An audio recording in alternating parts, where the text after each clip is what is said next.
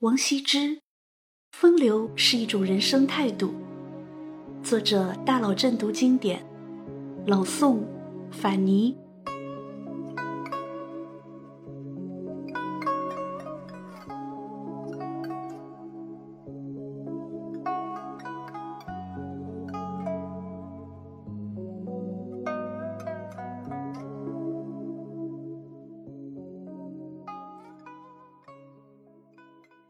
三岁那年，王羲之被叔叔王逸带去参加当时名气最大的老者举行的宴会。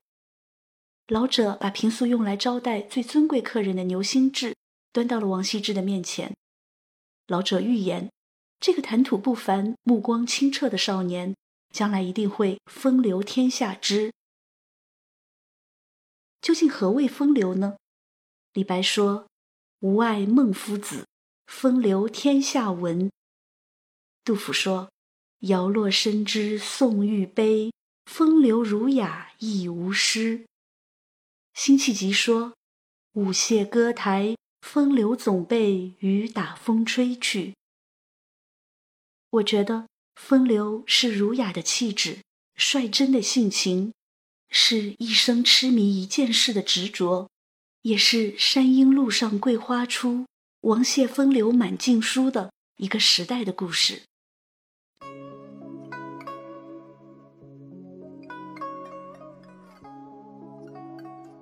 王羲之出生在东晋时期的琅琊王氏家族。琅琊王氏可是人人羡慕的大贵族。当时流传着这样一句话：“王与马共天下。”王就是指琅琊王氏，而马是指皇帝司马氏。王与马共天下，可见当时王家的权势之盛。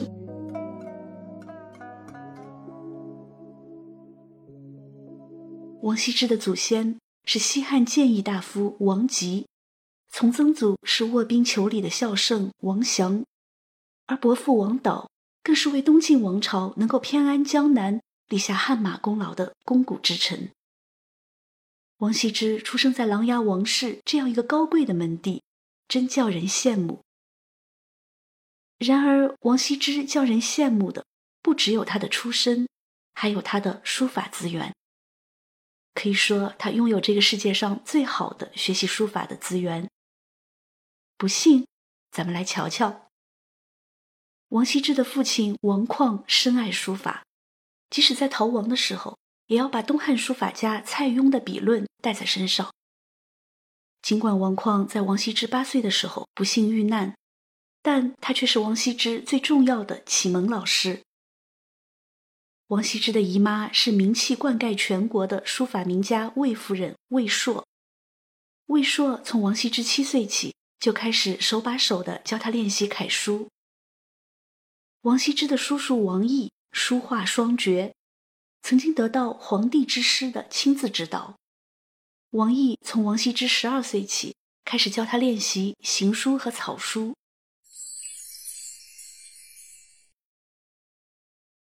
公元三百零三年是小羲之诞生的年份，也是西晋短暂统一中国的末期。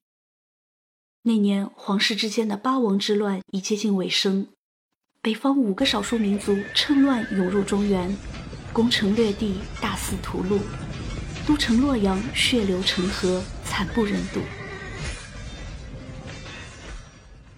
不过有沂河水和沂蒙山作为天然屏障的琅琊。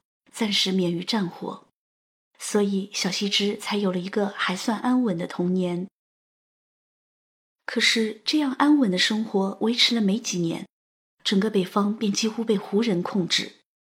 于是王羲之的伯父王导、王敦保着司马睿南渡长江，在建康建立东晋王朝，而琅琊王氏也举家南迁。来到建康后，这些北方来的王家和谢家子弟，在秦淮河南岸一条窄窄的巷子里进进出出，就像他们高大的屋檐下飞来飞去的燕子。他们谈吐有礼，举止温雅，手里拿着成卷的书，身上穿着代表贵族身份的深色衣服。他们进进出出的巷子被称作乌衣巷。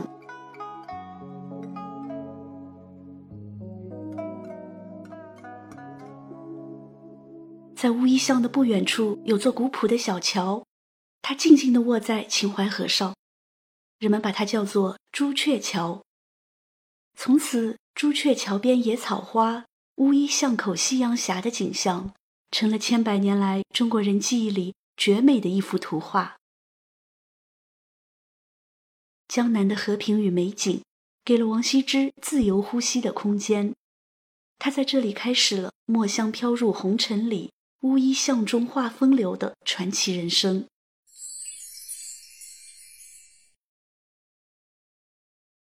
王羲之的风流是一种儒雅的气质。一个人如果从小与书墨为伍，自会有一种儒雅的气质在身。这归功于他数年如一日的手握毛笔，对贴临摹的专心致志，也来源于他手捧诗书，朗朗诵读的深深陶醉。关于王羲之的外貌，《世说新语》里有这样的描述：“飘如游云，皎若金龙。”可见王羲之潇洒自在的容貌举止，宛若天空漂浮的流云。又像被惊动的蛟龙，漂亮俊挺。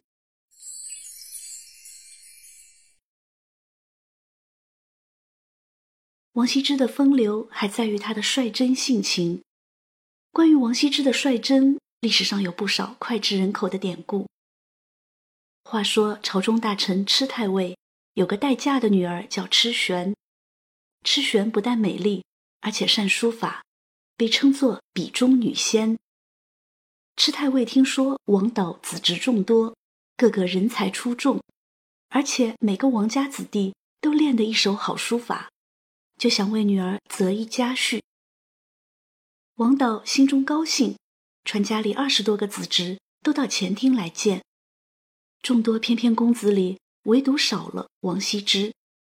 原来王羲之正斜躺在书房的东床上，一手支着头，另一只手翻看着一本书。因为天热，他居然连衣服的带子都没有系，以至于肚皮都露了出来。专心看书的王羲之没有想到，他东床袒腹的事情被管家回去后报告给了蚩太尉，而蚩太尉就喜欢他的一派纯真，立刻决定把女儿嫁给他。婚后。蚩玄为王羲之生了七子一女，王羲之任性的给七个儿子分别起名为王玄之、王凝之、王焕之、王素之、王徽之、王操之、王献之。王羲之为何对“之”字情有独钟呢？一则据说这个“之”字是他们家族信道教的字符，二则因为这个“之”字很像他最爱的大白鹅。在水中自由自在的游泳。有一回，王羲之在淮河边游玩，他看到一群昂首挺胸、迈着八字步的鹅，从容地从岸上走入水里。那些鹅悠闲地昂着头，用红红的脚掌划水，长长的脖颈弯出一道线条流畅的弧度，连引吭高歌的昂昂声都是那样的迷人。那头顶的鹅冠。仿佛是一个轻起笔、重落笔的点，那曲线优美的脖子，恰似一笔潇洒荡出的撇，而身后的粼粼波纹，则犹如一个走之底的曲折起伏。王羲之看呆了，连忙打听鹅的主人，希望能买下这群大白鹅。鹅的主人是附近山上的道士，他表示坚决不卖。除非王羲之帮他抄写一卷《道德经》，王羲之二话不说，坐在道观里规规矩矩地抄写完了《道德经》，然后心满意足地赶着鹅走了。老道士摸着胡子笑了。谁都知道王羲之的字天下闻名，找他求字的人太多了。为了得到他的字，老道士故意投其所好，养这群鹅很久了。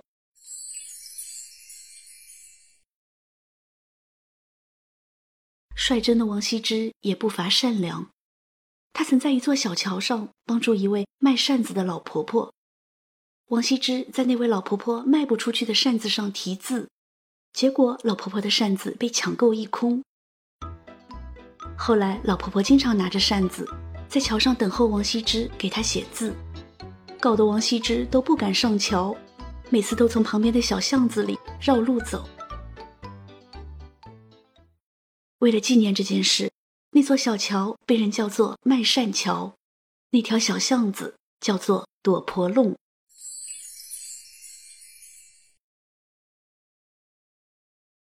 还有一个令人哭笑不得的故事。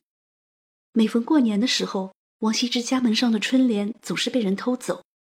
有一年，为了防止春联再次失窃，王羲之想了个办法，他写了一副超级晦气的春联贴在门上，上联是“福无双至”，下联是“祸不单行”。这下果然没人偷了。到了大年初一的早上，王羲之得意地把写好的另一版春联贴上去。和年前贴的那几个字合在一起，构成一副完整的春联。福无双至，今日至；祸不单行，昨夜行。若非不拘礼法、性情直率之人，谁又能做得出来呢？这一支寒山林壁，上有白雪堆积，数不出青针少密。云海苍茫万里，燃一缕苍苔生机。松香酒散不去，心思如玉尽收集，研磨得如此细腻。除了儒雅的风度、率真的性情。王羲之的身上还有另一种深深吸引人的气质，这种气质比钻研多了一分傻气，比投入多了一分痴情，比认真多了一分创新。这种气质就是一生痴迷一件事情的执着。据说王羲之因为太痴迷练字，错把墨汁当成酱，用馒头蘸着吃。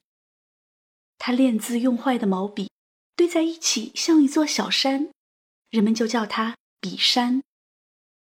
据说王羲之躺在床上的时候，也经常揣摩字的写法，用手指头在衣服上写字，以至于衣服都被磨出了洞。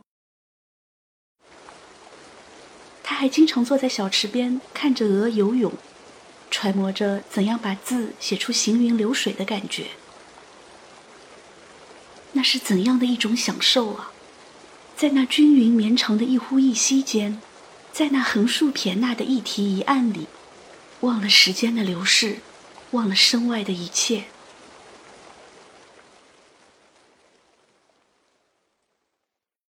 王羲之并不满足于只临摹字帖，他还阅读书法理论的书籍。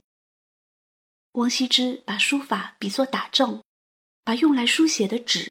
比作布置兵马的阵地，在他看来，笔就是兵器，写字的人就是运筹帷幄的将军。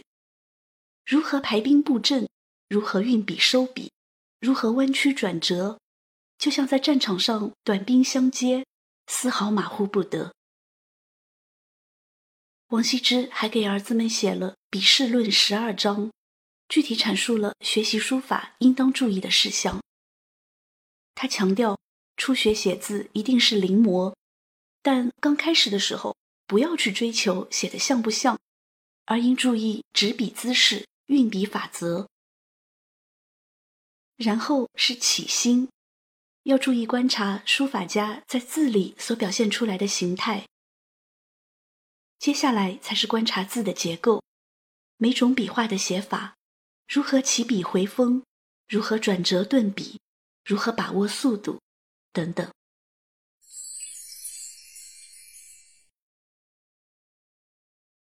儒雅的气质、率真的性情、执着的态度，这些都是王羲之风流的体现。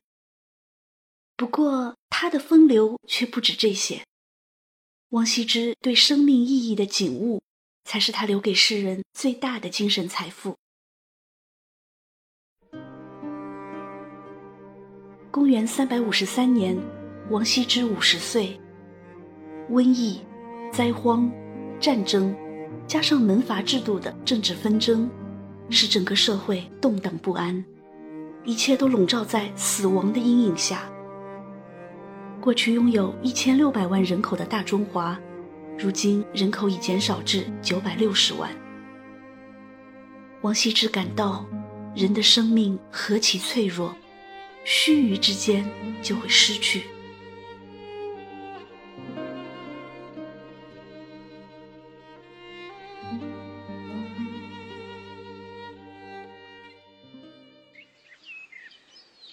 也是在公元三百五十三年三月初三，在王羲之的倡议下，来自王家、谢家等最显赫家族的四十余人。来到了会稽山阴兰主山下的兰亭。兰亭因为春秋时越王勾践曾在此地遍植兰花，汉代时这里又设驿亭而得名。在兰亭，这些人不再是高高在上的军政大腕，也不再是叱咤风云的高官显贵，他们就像普通老百姓一样，按照习俗在此地休息。休息是一种古老的仪式。是人们用香薰草蘸水洒在身上，以为洗去污垢、消灾祈福。兰亭之行，何尝不是一次美好的春游呢？沐浴、踏青、观山、赏水，把酒杯放进弯曲的小河里，让它顺流而下。酒杯停在谁的面前，谁就饮酒作诗。然后把这些诗集成《兰亭集》，请王羲之作序。趁着酒兴，王羲之拿起鼠须笔，在蚕茧纸上挥毫泼墨，一气呵成。此地有崇山峻岭，茂林修竹，又有清流激湍，映带左右。在这样的美景里。做着文人雅士的游戏，流觞曲水，仰观宇宙之大，俯察品类之盛，怎能不乐呢？只是快乐总是那样短暂，如同这暮春三月，绚烂至极便会走向衰败，取而代之的是痛。也许我们今天在这里畅叙幽情，快然自足。不知老之将至，可是抚养之间，一辈子就过去了。所以把这些诗都整理出来吧，后世的人自然会看到，看到我们在这里聚会，在这里写诗，感受我们的快乐和悲伤。一如我们看到古人的文字，也会想到他们曾在同一片天空下呼吸、思考。王羲之的情绪由快乐到低沉，又由低沉到悲愤，手不由自主的有些发抖。他想起了谁？是建安七子之首，被曹操杀掉的敢说真话的孔融？是竹林七贤里被司马昭记恨杀掉的嵇康？还是深感处世不易，只能靠轻谈玄学、明哲保身的自己？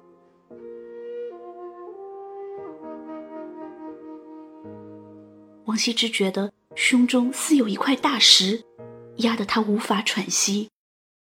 直到龙飞凤舞的写完最后一笔，才精疲力竭的放下手中的笔。此时他的面颊早已布满泪痕。《兰亭序》虽然只有三百二十四个字，却好似用尽了他平生的力气。王羲之没有想到。他用尽生命中最大热情书写的《兰亭序》，会被称为天下第一行书。他也没有想到，当他后来又数次写这篇序时，却再也找不回永和九年三月初三的感觉。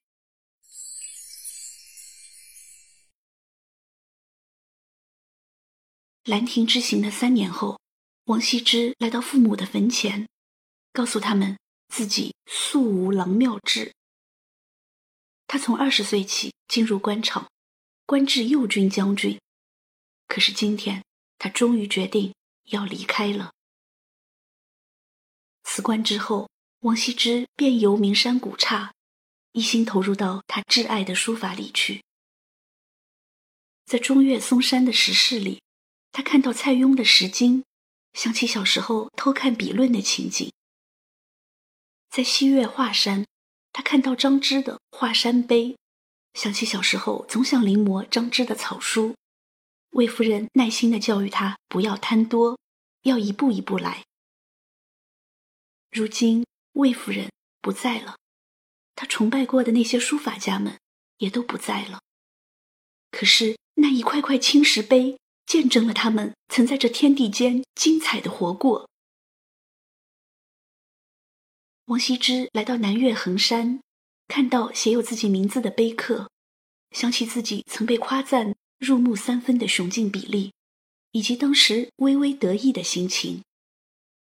现在想来，那时的自己何其肤浅。字形的美不应只流于外在，只有渗入对人生的领悟，对生命的悲悯，作品才能真正的与天地同在。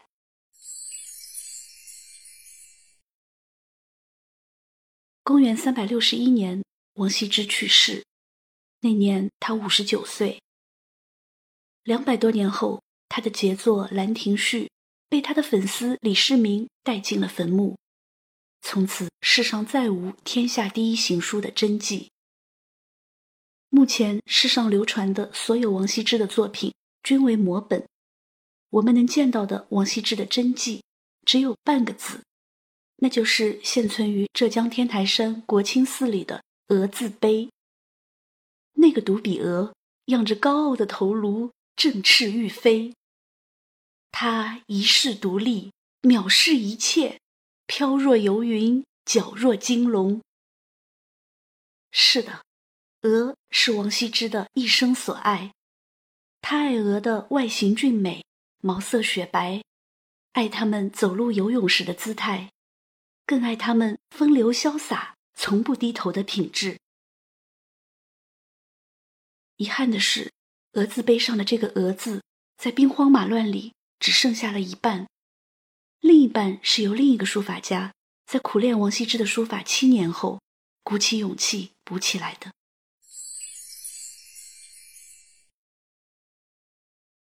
当人们在王羲之的作品前膜拜，感慨字形美轮美奂的时候，是否也能领略到字的神韵？这种神。就是王羲之身上自然流露的风流，风流是他儒雅的气质，率真的性情，是他一生痴迷一件事的执着，是他挥毫泼墨的潇洒，自由不羁的情怀，是他珍视生命的人生态度，更是那个时代人普遍的内心觉醒，对人生有着独特感悟的魏晋风流。书圣王羲之用生命向我们诠释了“风流”二字的全部内涵。总有一言风雨，流连过风世平静。浮月曲水流觞，一为沉寂，一见故而虚。总有一只淋漓，恣意如秋根白驹，所谓老树迎客，林海奔啼，分明是墨香故里。